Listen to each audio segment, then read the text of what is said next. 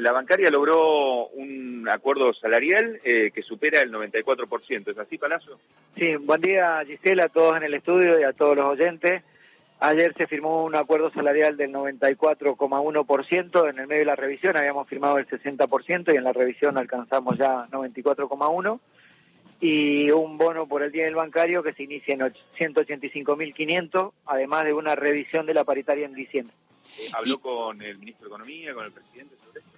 Sí, ayer tuvimos la oportunidad, el presidente nos felicitó por el acuerdo salarial eh, y también con el ministro que estaba al tanto de la negociación, con él pude eh, cruzar algunas palabras cuando presentó el presupuesto, me comentó cómo estaba la negociación, le dije que estábamos muy cerca y, y celebraba de que hubiéramos podido terminar una negociación con racionalidad, sin ningún tipo de conflicto y reconociéndole a los trabajadores lo que les corresponde. Eh, Gisela, te está escuchando Sergio Palazzo.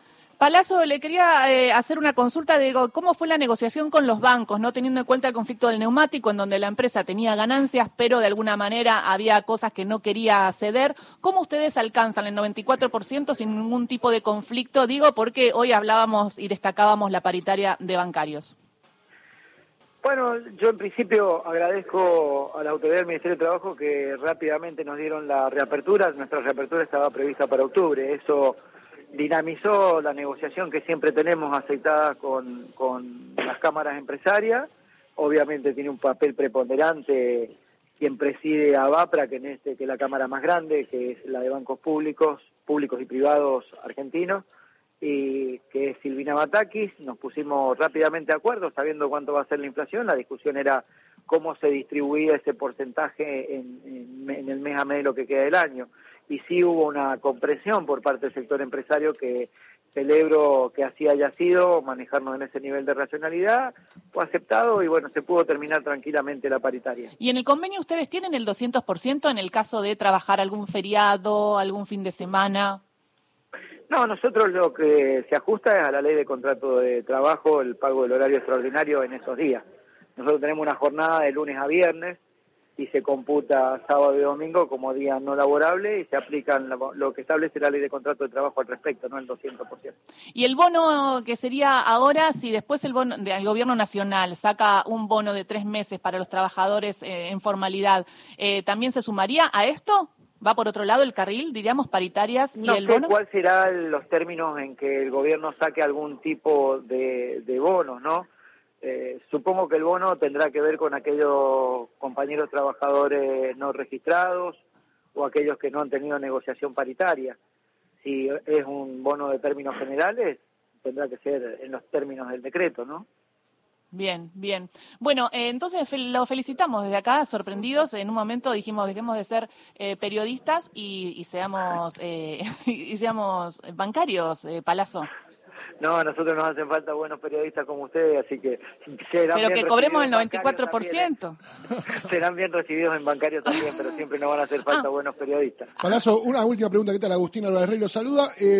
digo, Moyano se reunió ayer con el anteayer con el presidente de la Nación, una de las cosas, cuestiones que planteó es la actualización del impuesto a las ganancias. Supongo que con este 94% de aumento que, que conformaron a partir de ayer, ustedes también estarán preocupados por ese, por ese tema, si van a plantear alguna acción o algún reclamo en este sentido.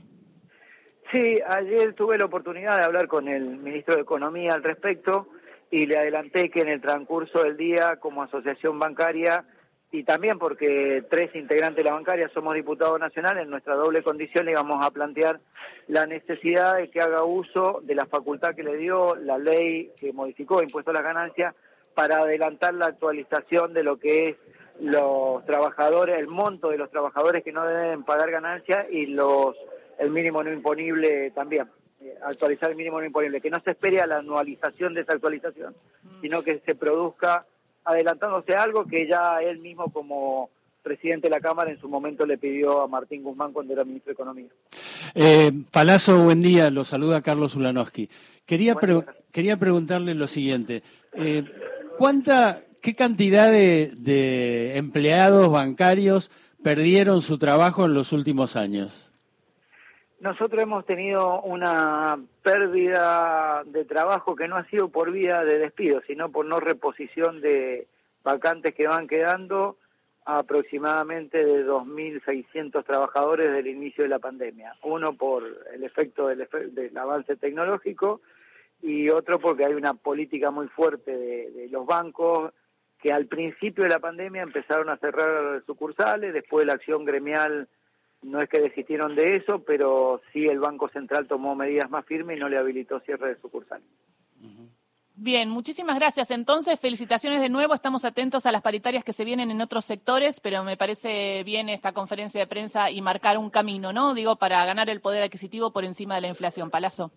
Muchísimas gracias a ustedes. Un abrazo grande. Hasta luego. Sergio Palazzo, desde la bancaria. Gracias, Cristian. Hasta luego.